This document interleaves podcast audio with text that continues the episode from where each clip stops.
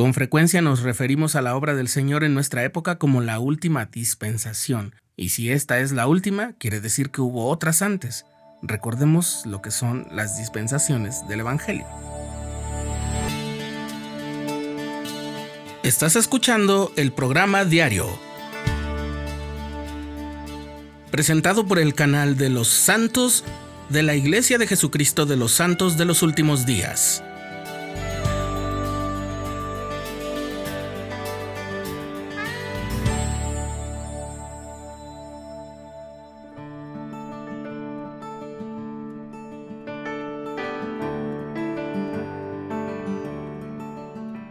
Cuando el Señor da a conocer el plan de salvación y mediante sus siervos llamados y autorizados se organiza el reino de Dios en cualquier época sobre la tierra, junto con la autoridad y el poder del sacerdocio y sus correspondientes ordenanzas y leyes, cada una de esas entregas es una dispensación del Evangelio.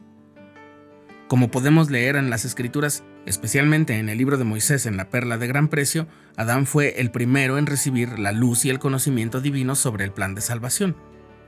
El presidente Brigham Young dijo que el padre visitó con frecuencia a Adán y habló y caminó con él, y los hijos de Adán estaban en mayor o menor grado familiarizados con él, y en las tempranas edades de su existencia terrenal, la humanidad conocía las cosas relacionadas con Dios y con el cielo.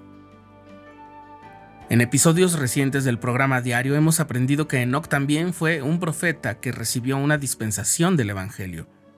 Aunque llevó un largo tiempo establecer el reino de Dios entre el pueblo, las personas que lo siguieron disfrutaron la plenitud del Evangelio.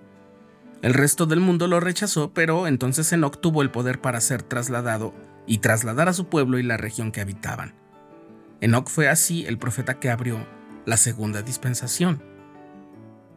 Luego vemos que el mundo continuó madurando en la iniquidad hasta ser destruido por el gran diluvio en los días de Noé, que es el profeta que encabezó la tercera dispensación. Mediante el diluvio, la tierra fue reconfigurada y el Evangelio fue dado a conocer a la descendencia de Noé. Tiempo después, Abraham, a quien se conoce como el padre Abraham, fue fiel al Dios verdadero, pero lo hizo en medio de una situación muy adversa. Su padre Tare adoraba ídolos de otros pueblos, y Abraham tuvo que buscar con mucho empeño el sacerdocio y las promesas del Señor. Al ser el profeta que abrió una nueva dispensación, él recibió promesas relativas al sacerdocio y a su posteridad que se habrían de cumplir en esta vida y en la venidera. La quinta dispensación es la de Moisés.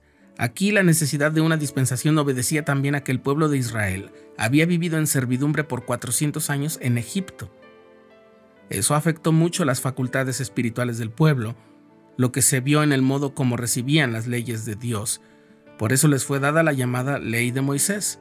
El presidente Brigham Young explicó que a raíz de la desobediencia de los hijos de Israel, el Señor dijo a Moisés, Te daré una ley que será como un ayo para que los lleves a Cristo. Fue una ley muy dura, llena de ceremonias y símbolos físicos, ritos, vestimentas y leyes muy estrictas que tenían el objetivo de apuntar directamente al Salvador. La siguiente dispensación del Evangelio es precisamente la del propio Jesucristo. Él estableció su iglesia, llamó a sus apóstoles y organizó la predicación del Evangelio, Recordemos que en el monte de la transfiguración Jesús recibió la visita de Elías el profeta y del profeta Moisés, y enseñó el Evangelio en su pureza, aclarando incluso las formas erróneas de entender aquella ley de Moisés. Por supuesto, Jesucristo es el autor de la expiación, murió en la cruz y fue sepultado, al tercer día resucitó y así llevó a cabo su misión como el redentor del género humano. Pero incluso después de haber resucitado, continuó su labor en su dispensación del Evangelio, es decir, que además del Salvador, fue el profeta en su momento. Como se puede ver, cada dispensación del Evangelio está precedida por un periodo de apostasía, es decir, de un rechazo y alejamiento respecto al Evangelio. Son periodos de una incredulidad relativamente generalizada y de confusión sobre la voluntad de Dios. Después de la dispensación que inauguró el Salvador, sobrevino la que el elder James de Talmage, que fue miembro del quórum de los doce apóstoles, llamó la prolongada noche de apostasía. Y entonces la siguiente dispensación del Evangelio es la que se inauguró mediante el profeta José Smith, a la que el Señor llama la dispensación del cumplimiento de los tiempos. es decir, la del cierre, la última dispensación. Pero además, esta dispensación tiene la característica de que reúne todas las bendiciones, poderes y ordenanzas del Evangelio y del sacerdocio que se habían dado anteriormente por separado.